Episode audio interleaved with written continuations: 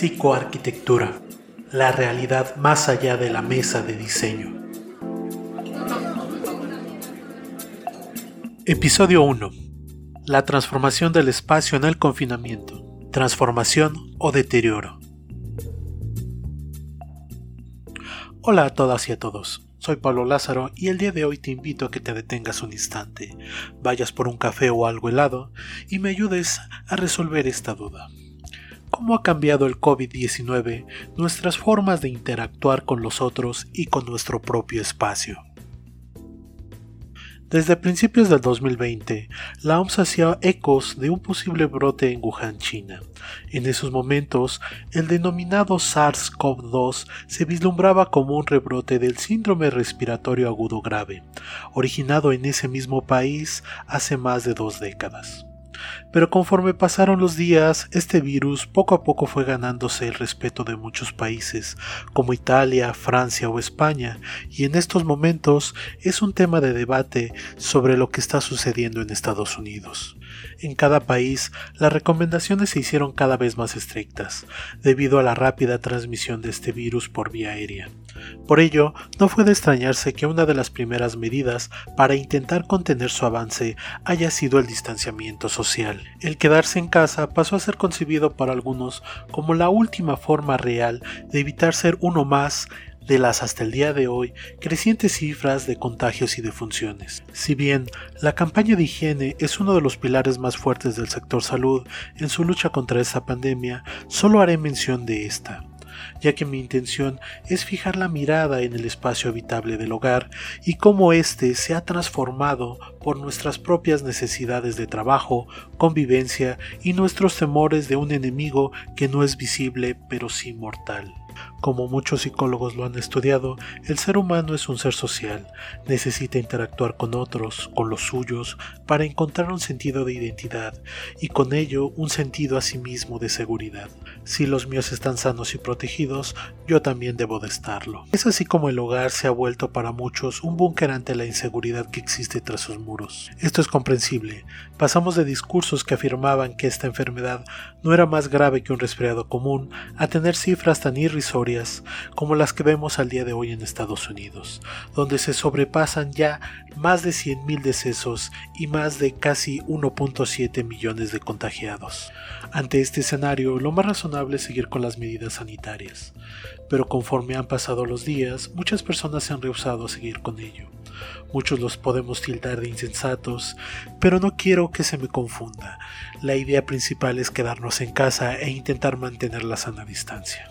Sin embargo, prefiero ahondar un poco más en este fenómeno quiero desglosarlo y quiero que entiendan que al ser nosotros seres sociales no estamos preparados en ninguna esfera, ni biológica, cultural, económica y tecnológica, para afrontar confinamientos por largas temporadas. Esto ya ha sido tratado por algunos especialistas, como es el caso de Sharon Shalev y su libro sobre el aislamiento solitario en el cual describe estos escenarios como un caldo de cultivo de un sinfín de problemas psicológicos, los cuales intentaré el día de hoy. Cabe mencionar que este artículo, esta pequeña disertación, está basada en muchos otros autores, los cuales les dejaré al finalizar este audio, este video o esta representación en texto.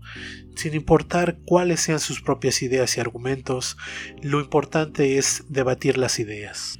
Es por ello que les hablaré de estos cuatro puntos.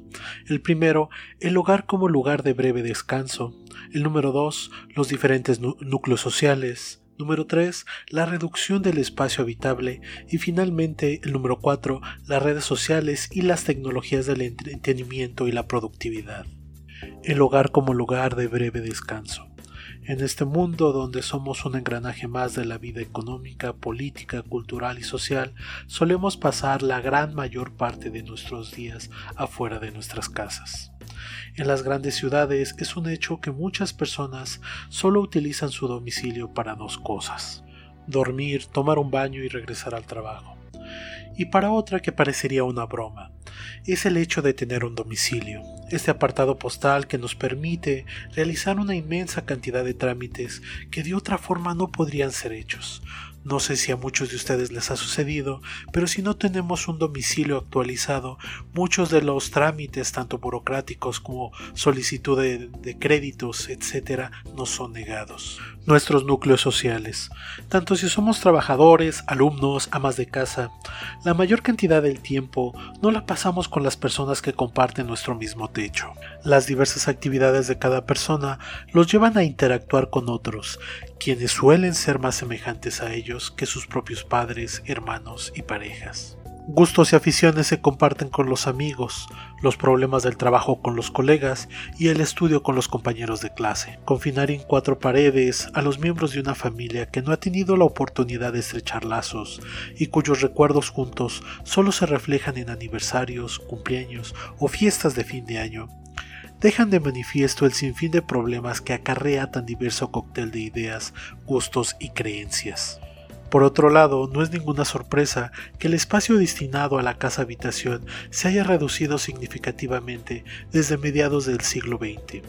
Esto es un problema aún más intenso en las zonas urbanas, donde el espacio propio termina donde inicia el del vecino. La intimidad es un bien valioso que se ha descartado por la necesidad de sacar jugo al poco lugar para construir departamentos. Ya de por sí la vida en estos lugares genera un sinfín de problemas, si ya de por sí la vida en estos lugares genera un sinfín de problemas, la interacción constante de las personas con sus vecinos desemboca en riñas frecuentes. El estar obligado a habitar un espacio en confinamiento 24/7 no hace más que elevar los conflictos con los miembros de la familia. Esto provoca un caldo de cultivo para la violencia familiar, tema que trataremos en otra ocasión. Es por ello normal que la mayoría de las personas busquen sus propios medios, sus propias formas de afrontar este confinamiento. Una de las formas que se ha observado para intentar paliar esta situación ha sido el volcarnos a las redes sociales y a los servicios online de entretenimiento. No es de extrañarse que la infraestructura de Internet haya reportado un incremento significativo de la cantidad de horas que hacemos uso del servicio de Internet. Esto último lo han reportado servicios como Netflix o YouTube, quienes para no colapsar han tenido que restringir en muchos países la calidad de sus presentaciones en video. Otro caso interesante es el uso de las redes sociales y servicios de comunicación como Facebook, Instagram, WhatsApp, Zoom, los cuales han servido para mantener la comunicación permitan la distracción, el aprender y tratar cosas nuevas y en muchos de los casos trabajar desde casa. Esto lo podemos observar en el creciente número de compras en línea de productos tan simples como es la despensa, harina preparar pan y pasteles, webcams para home office. Sin embargo, este último es donde quiero centrar mi atención antes de acabar este tema. El home office ha obligado a muchos de nosotros a modificar el espacio de nuestras salas, comedores o hasta dormitorios para transformarlos en oficinas temporales. Muchos de nosotros, quienes ya llevamos algunos años trabajando desde el hogar, vemos esto como solo una anécdota de vida. Pero para la gran mayoría, quienes nunca lo habían intentado, ha sido todo un reto, y con ello se han desatado un sinfín de problemas en todos los ámbitos. Durante los primeros días pensábamos ilusoriamente que esto sería temporal, por lo que una instalación efímera sería más que suficiente. La primera semana comíamos, veíamos la televisión, revisábamos las redes sociales, algunas series en Netflix, chateábamos con amigos y compañeros y dormíamos en el mismo espacio. Pero poco a poco fuimos dándonos cuentas que esto no es viable.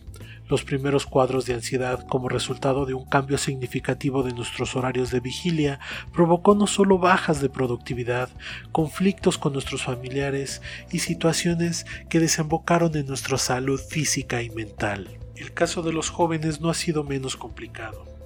Los diversos sectores de educación tuvieron que cerrar sus puertas desde el inicio de las medidas de contingencia. Pronto se vio viable el uso del e-learning como medida para paliar los retrasos en el calendario escolar y con ello seguir con las dinámicas en clase. Pero como lo puedo afirmar por experiencia propia, no hay alumno que pueda pasar de una modalidad presencial a una en línea de la noche a la mañana. Pronto empezaron a suscitarse un montón de conflictos.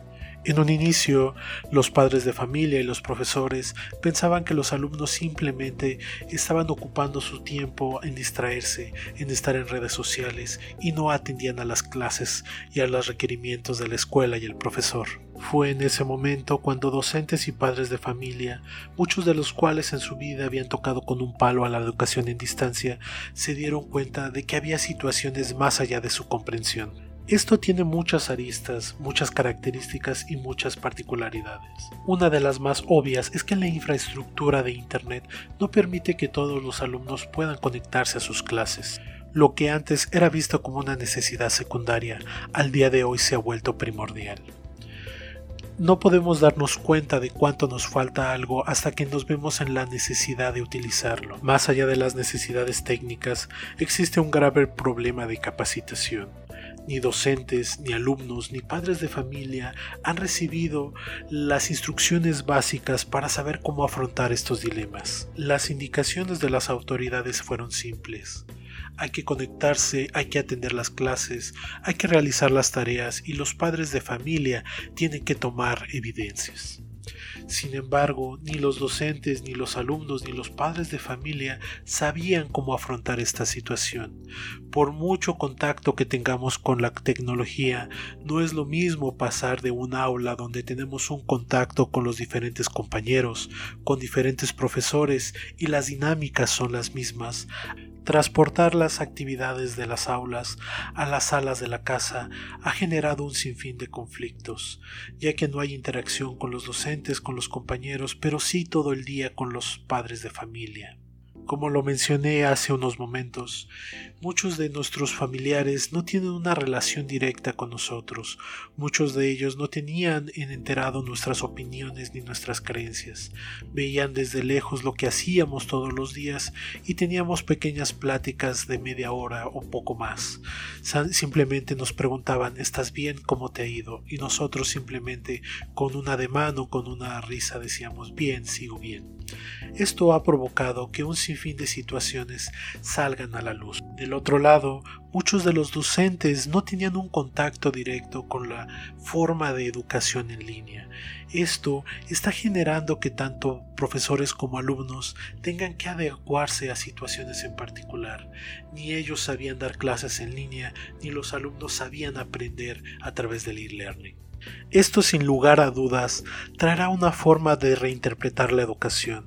Habrá en entendidos diferentes la forma en que los padres ven a los docentes y los docentes a los alumnos. Los alumnos por su parte tendrán que buscar sus propias formas para afrontar nuevas dinámicas de aprendizaje, ya que como lo han reflejado algunas estadísticas, muchos de los alumnos simplemente han tirado la toalla. Esto es el resultado no solo de problemas en los estilos de enseñanza-aprendizaje, sino en las nuevas formas de reinterpretar los espacios y las actividades que hemos desarrollado de forma indistinta en cada una de las áreas de nuestra vida cotidiana. Es por ello que es necesario repensar el espacio del hogar como una situación de un espacio multifuncional. Es necesario e indispensable saber que estas actividades pueden o no estar presentes en un futuro, pero de serlo es necesario que estemos preparados para ello. Por ello, para ir cerrando, me gustaría dejar algunas ideas. Primero, el confinamiento no es deseable en ningún grado, pero como hemos podido revisar el día de hoy, el aislamiento individual genera cantidades abismales de problemas psicológicos como pueden ser ansiedad, estrés y psicosis. Pero por otro lado, el hacinamiento en lugares pequeños, llenos de mucha gente, generan estrés debido a la diversidad de opiniones, estilos de afrontamiento, creencias y al traslape de esas actividades en áreas comunes. Por ello, nos hemos dado cuenta que cada persona ha buscado y encontrado formas en particular de afrontar con esta situación, pero el espacio habitable sigue siendo el mismo. Por ello me gustaría dejar algunas ideas para futuros debates.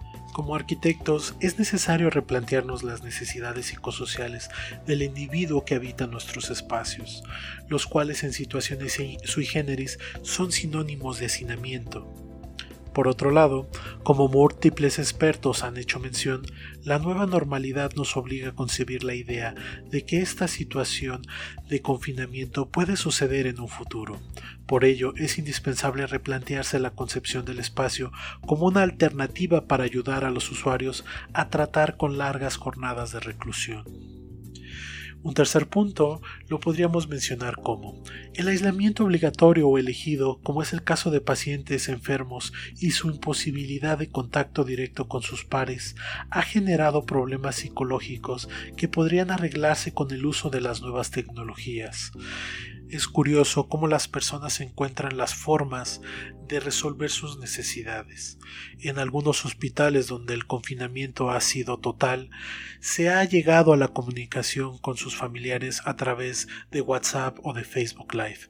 Esto podría no ser solamente a través de un teléfono, sino generar esos medios que le permitan al espacio habitable tener esas zonas de seguridad, de confinamiento para personas con algunas enfermedades que necesitan un confinamiento epidémico. Por otro lado, en un nivel social es indispensable que nos demos cuenta de la calidad de los lazos afectivos con nuestros pares, compañeros, familiares y todo aquel que habite en un mismo espacio, ya que esto nos da una oportunidad para darnos cuenta de lo que hemos dejado de hacer. Nosotros como arquitectos, cuando diseñamos un espacio, una casa habitación, pensamos en las actividades propias de los miembros de la familia, pero no nos damos cuenta de que estos son ellos los que transforman el espacio.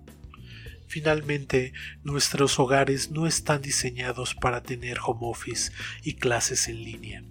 Es indispensable ponernos a debatir acerca de si hay oportunidades para transformar el espacio habitable y resolver estas necesidades que no fueron planteadas cuando ese espacio fue construido.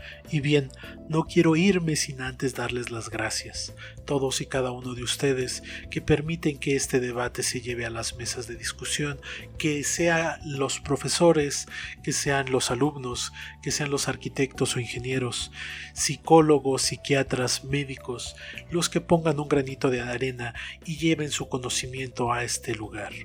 Psicoarquitectura es un espacio de debate que nos permite replantear y repensar aquello que sentíamos que conocíamos.